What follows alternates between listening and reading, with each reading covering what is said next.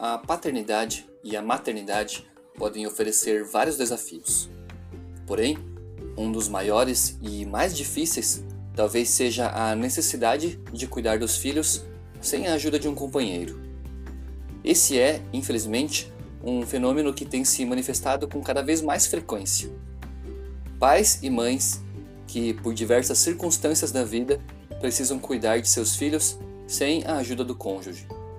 Os motivos realmente podem ser diversos: separação, um filho concebido fora do casamento, a morte prematura do companheiro, enfim. São tantas causas que seria difícil eleger uma que seja a maior responsável por pais e mães solteiros. No estudo de hoje, vamos entender quais são as promessas e palavras de conforto que a Bíblia traz para essas pessoas. Aqui quem fala é o Eduardo e você está ouvindo a mais um resumo da lição da Escola Sabatina.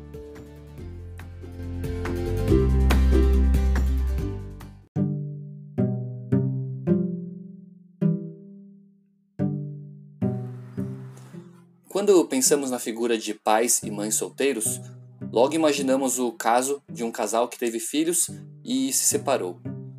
Embora esse seja um caso bastante comum em nossa sociedade atual, nem todos os pais e mães solteiros passaram por isso.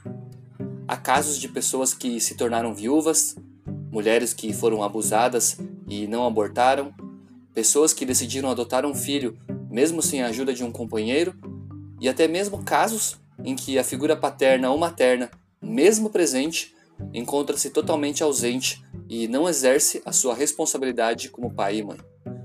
Portanto, a figura de pais e mães solteiros pode ser bastante variada e não dá para generalizar. A própria Bíblia apresenta diversas situações diferentes nesse sentido.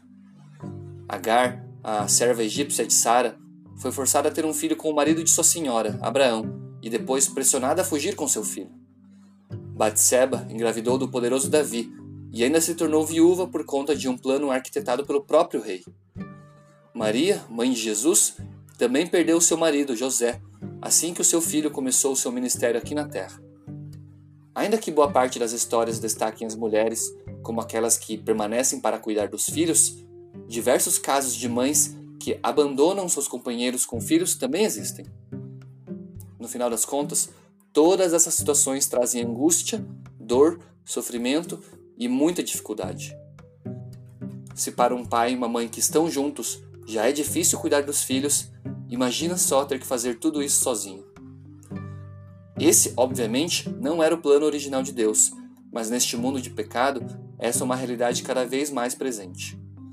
Mas o que a Bíblia promete para essas pessoas que se encontram nessa situação? Um novo casamento?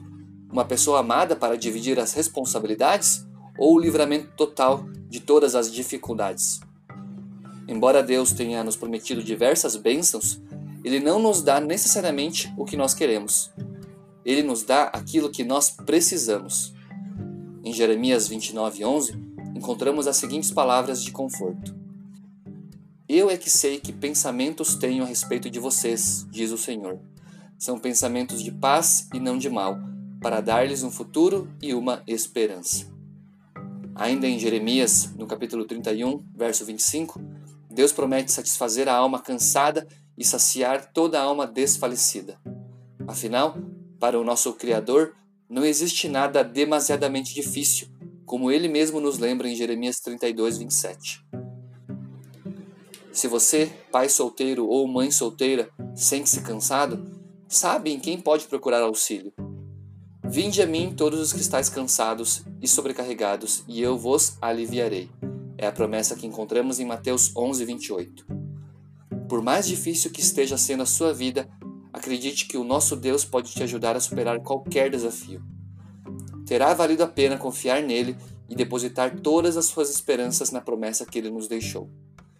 Provérbios 3, nos versos 5 e 6, ainda nos conforta com as seguintes palavras: Confia no Senhor de todo o seu coração e não te estribes no teu próprio entendimento.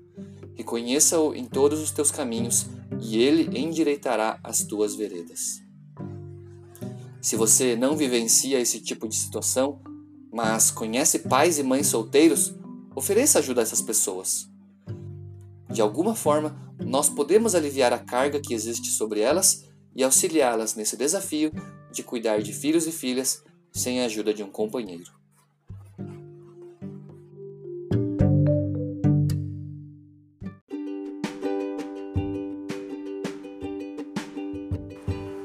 Neste mundo de pecado, infelizmente vamos encontrar muitas pessoas que passam pela dificuldade de cuidar dos filhos sozinhos.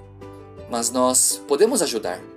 Na verdade, é nosso dever auxiliar essas pessoas, pois essa é a verdadeira religião professada por Cristo. No livro A Ciência do Bom Viver, a escritora cristã Ellen White nos dá o seguinte aviso: Sempre que possível, deveria ser o privilégio dos membros de cada família atender a seus próprios parentes. Quando assim não se dá, a obra pertence à igreja e deve ser considerada como um privilégio, da mesma maneira que um dever. Todos quantos possuem o Espírito de Cristo terão uma terna consideração para com os fracos e os idosos. Devemos, portanto, nos lembrar destas palavras e oferecer, sempre que possível, ajuda aos pais e mães solteiros que necessitam de auxílio. Essa é a verdadeira religião, pura e sem mácula. Um forte abraço e até o próximo estudo.